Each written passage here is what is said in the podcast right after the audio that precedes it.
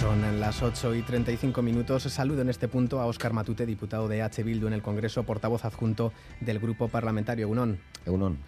Estos últimos días es noticia la propuesta para la reforma de las pensiones. El Gobierno central propone cambios en el periodo de cómputo para que se calcule eh, con los últimos 25 años cotizados o con 29 de cotización, de los que se podrían excluir los peores. La propuesta también plantea una cuota de solidaridad eh, para la parte del salario que actualmente no cotiza, porque supera el tope máximo de cotización. Los sindicatos estatales dicen eh, que va en la buena dirección. la patronal, las patronales rechazan la reforma, creen que es regresiva en toda su extensión. ¿Qué valoración hace EH Bildu de los primeros datos eh, de la reforma que nos llegan? ¿Les gusta la música que escuchan? Es curioso que, la patronal diga que es regresiva, regresiva para sus intereses. Su interés suele ser el de la acumulación de cada vez más capital a costa de los trabajadores y trabajadoras. Yo creo que, no supone un retroceso con respecto a lo que hay. El problema es que lo que hay ya es eh, excesivamente riguroso para, con los trabajadores y trabajadoras porque eh, se aumentó el cómputo de, de periodo de cálculo para la jubilación, se aumentó la edad de jubilación, es decir, aquí en el Estado español está en 67 años, bueno, aquí en el Estado español está en 67 años, sin embargo en Francia están saliendo a la calle y de manera muy contundente para que no les suban de los 62 años la jubilación. Luego yo creo que también hay que entender de dónde estamos. Y en ese sentido decimos, bien, esta, esta reforma de pensiones no supone eh, un retroceso todavía mayor para los y las trabajadoras actualmente en activo o para los pensionistas en la percepción de, los ingresos derivados de, ese esfuerzo durante años que, se traduce en la pensión, pero creemos que hay que hacer mucho más. Es decir, al final el 60% de las pensiones que se cobran no superan los 1.000 euros. Por ejemplo, yo creo que ahí hay, hay que activar mecanismos para ir mucho más rápido, porque no podemos permitir que el 60% de nuestros mayores estén cobrando pensiones por debajo de los 1.000 euros cuando vemos cómo está eh, el precio de las cosas, de la carestía de la vida, y, eso hace que con, la pensión no se pueda alcanzar a, tener una vida digna.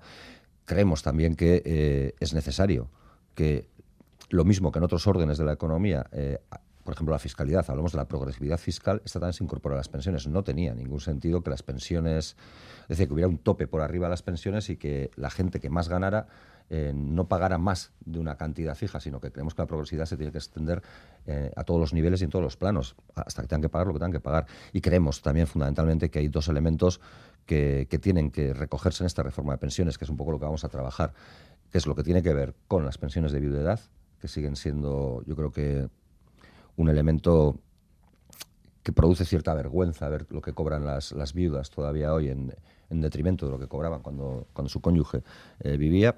Y el otro elemento son las pensiones no contributivas. Es decir, son las pensiones más bajas, las pensiones que eh, ni de lejos aspiran a, tener mil euros. Se habla del 60% de la mediana o de la media europea.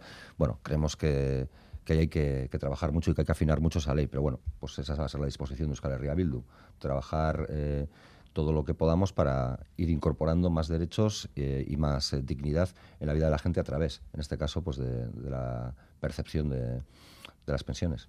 Están siendo jornadas intensas en el Congreso. El próximo martes se debate y se vota en comisión parlamentaria la reforma eh, propuesta por el PNV para modificar los aspectos más lesivos de la ley Mordaza. Eh, si la iniciativa sale adelante, pasará a pleno, eh, pero podría no salir porque Esquerra Republicana y EH Bildu en principio no ven cambios suficientes en cuestiones como el uso de pelotas de goma, las devoluciones en caliente de los migrantes, la desobediencia o las faltas de respeto a la autoridad.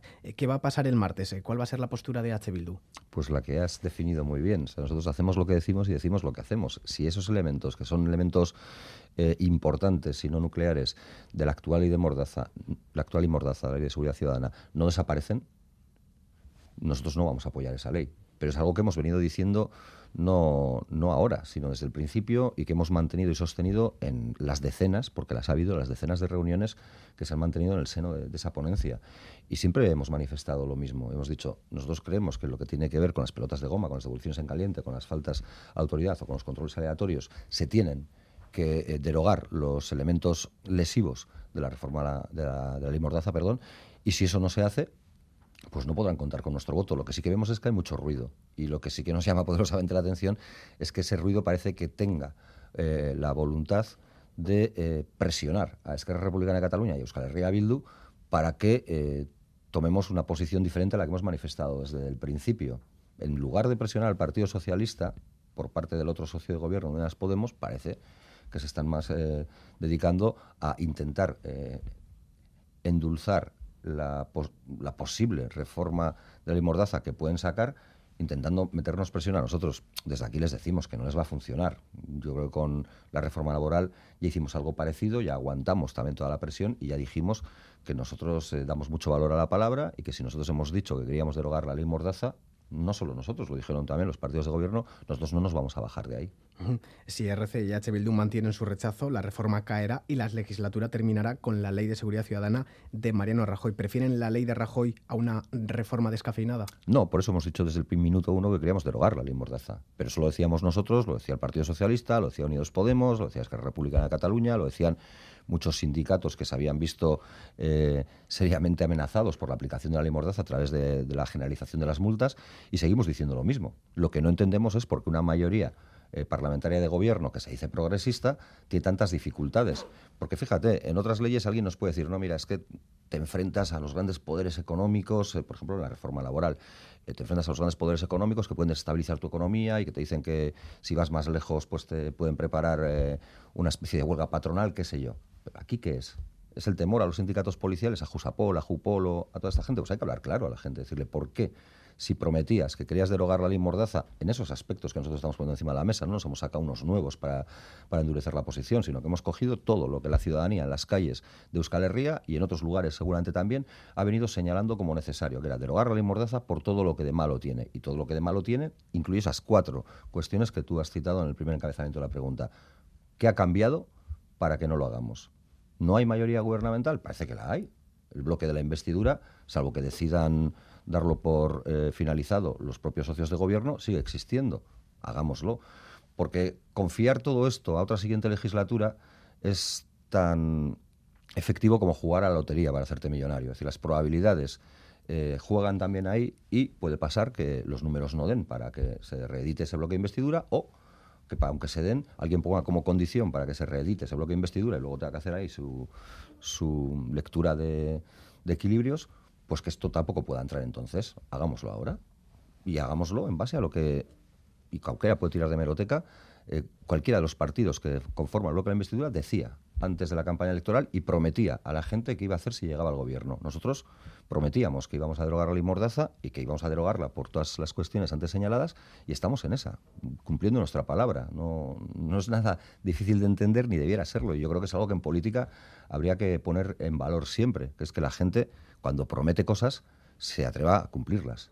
Estaremos pendientes el martes de esa votación. Otra propuesta legislativa, la ley de la vivienda. El ala socialista del Gobierno insiste en que quedan muy pocas cuestiones por cerrar para alcanzar un acuerdo con los diferentes grupos parlamentarios, pero Unidas Podemos corrige al PSOE y niega que haya acuerdo todavía. ¿En qué punto están las negociaciones? Eh, ¿Cómo, están siendo, cómo está siendo esa interlocución eh, con EH Bildu? ¿Qué nos puede adelantar?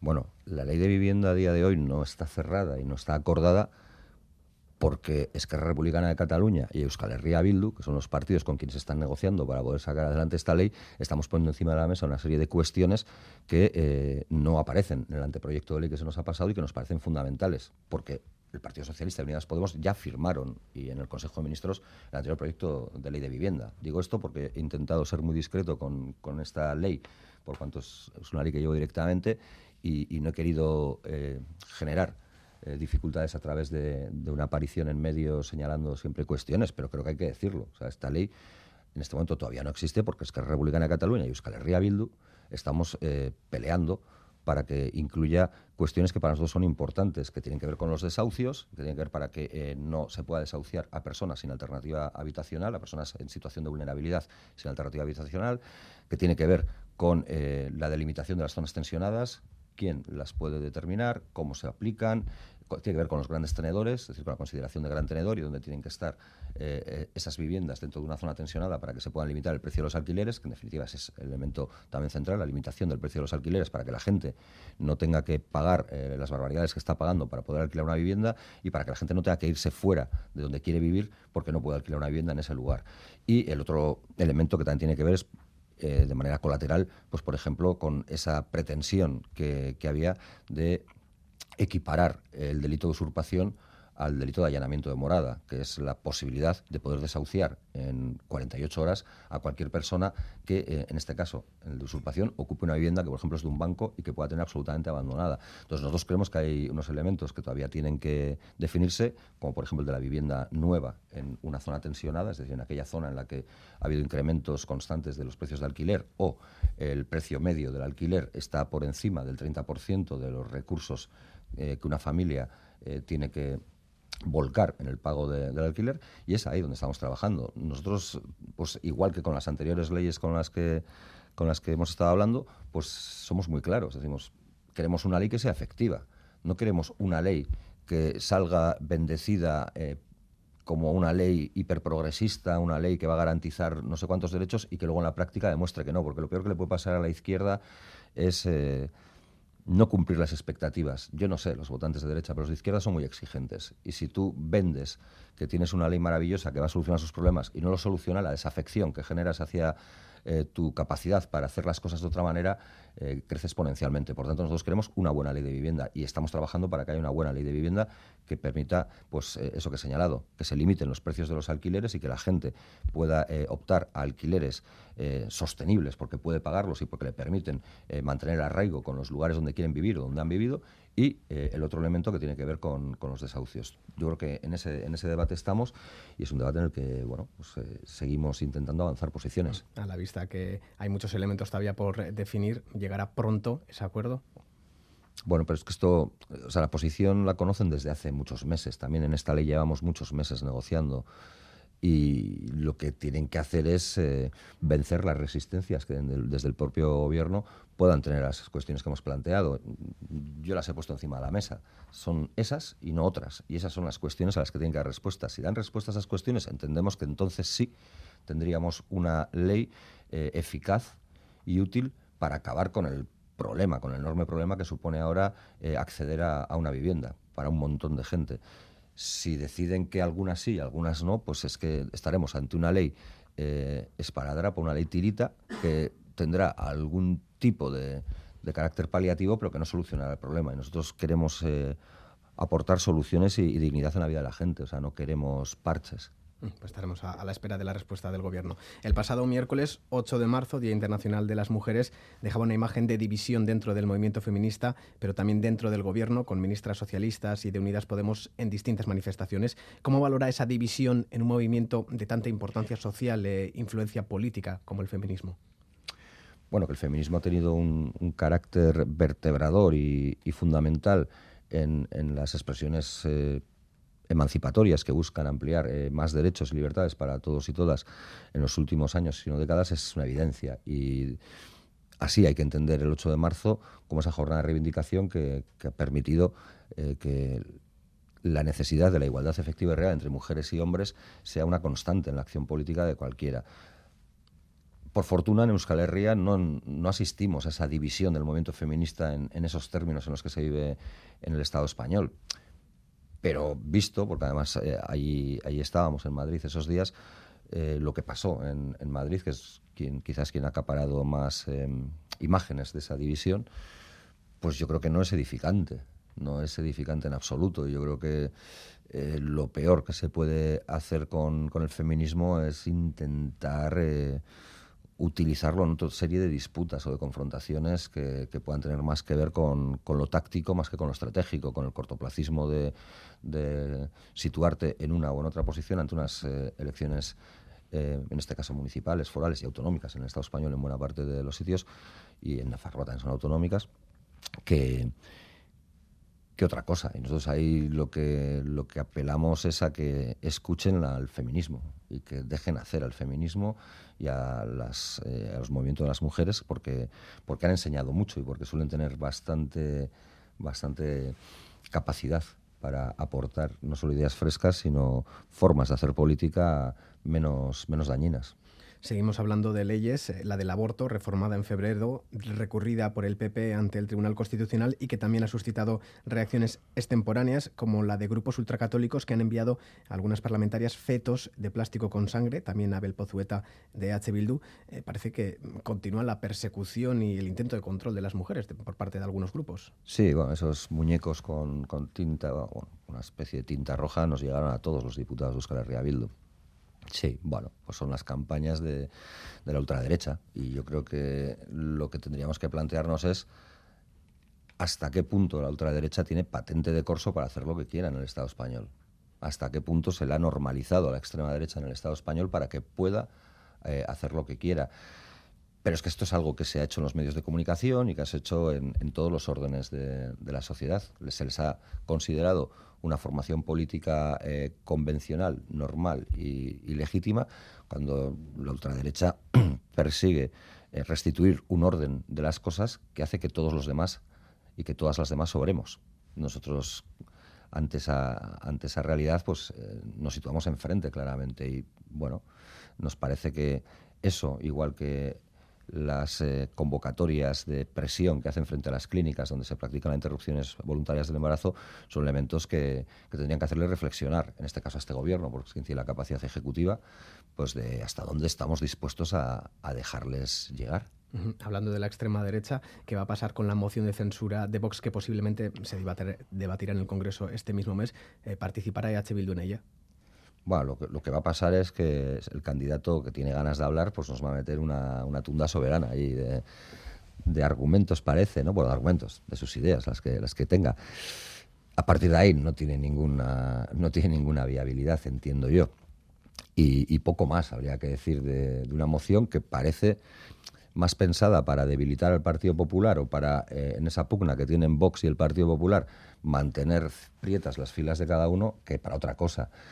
Bueno, hay quien dice en tono jocoso que quizás, está, quizás estamos dando por hecho que Tamames ya no es comunista y a lo mejor sí es comunista y es su última contribución a, a la causa del comunismo, la de hacerles una moción de censura que debilite al Partido Popular. No lo sé. Yo creo que, que tiene un punto de esperpento, pero como lo tienen muchas cosas en la política eh, española.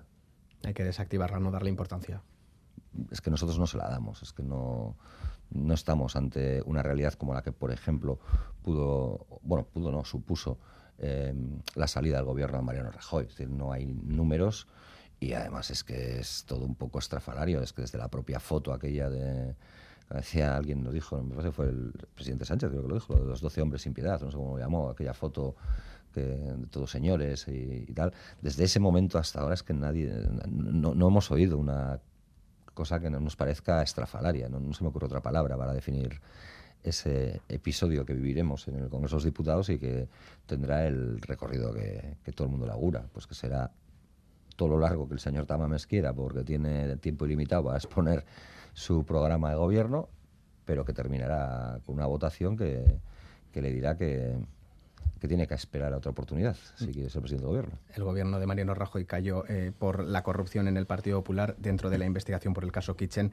también está el caso de presunto espionaje a la exconsejera de Interior Navarra, María José Biamont, eh, caso eh, que, por cierto, esta semana era condenado por el ministro de Interior, Fernando Grande Marlasca. Condena sí, mm, pero a su juicio parece que no se ha finiquitado esta forma de actuar.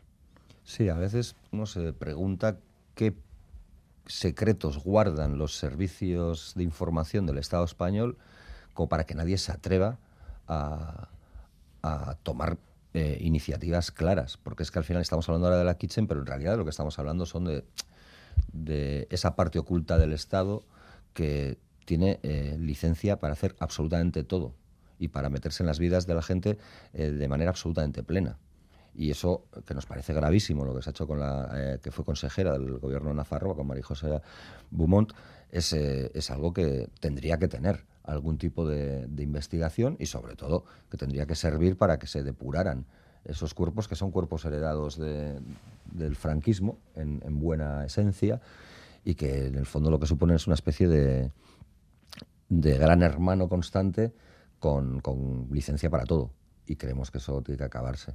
Uh también ha participado en una iniciativa que ha derivado en la paralización de la orden ministerial para privatizar las torres de control aéreo en siete aeropuertos del Estado, eh, entre ellas eh, Torres Vascas. Es una iniciativa eh, que va en contra de la tendencia liberalizadora de la gestión de organismos públicos. Sí, yo creo que nosotros con, esa proposición de ley lo que, lo que hemos pretendido es señalar por lo menos dos cuestiones. Luego cada uno puede, puede conferirle más, más lecturas. La primera es esa que señalas, es decir, eh, no tiene sentido que sigamos liberalizando, es decir, privatizando eh, instalaciones, en este caso, pues estamos de la torre de control, que tiene un carácter público, que además obedecen a un sector estratégico, como parece que el de la navegación aérea lo es, y que por tanto lo único que haces es llevar a manos privadas lo que tendría que ser un recurso para todos y para todas y al servicio de todos y todas. Y además es que no existen ni siquiera datos ni indicadores que nos digan que, es que no es rentable ese servicio, es que ese servicio está dando dinero al Estado. es decir, el servicio que se está prestando a través del de el control de la navegación aérea en las torres de control está dando dinero al Estado porque está aportando beneficios. Por tanto, no hay, hay una lectura, tampoco la hay en, términos de ganar eficacia, porque el aeropuerto de Loyo es uno de los más eficaces a ese nivel. De hecho, los propios trabajadores y trabajadoras nos señalaban que eh, aparece como el primero de Europa y el décimo del mundo en lo que tiene que ver con la eficacia ligada a, la puntualidad y a, digamos, el, manejo del tráfico aéreo en el aeropuerto Loyo y sus inmediaciones, y por tanto no le encontrábamos ningún sentido. Pero además hay otro elemento, eh, porque la liberalización no se da solo para que un tercero, siempre privado, gane dinero se da también para que ese tercero que gana dinero luego abra la puerta, las famosas puertas giratorias, a quien le ha permitido la privatización. Y así, pues todos contentos, menos los ciudadanos y ciudadanas que vemos pues que cada vez eh, más cosas son privadas y tenemos que pagar por prácticamente todo.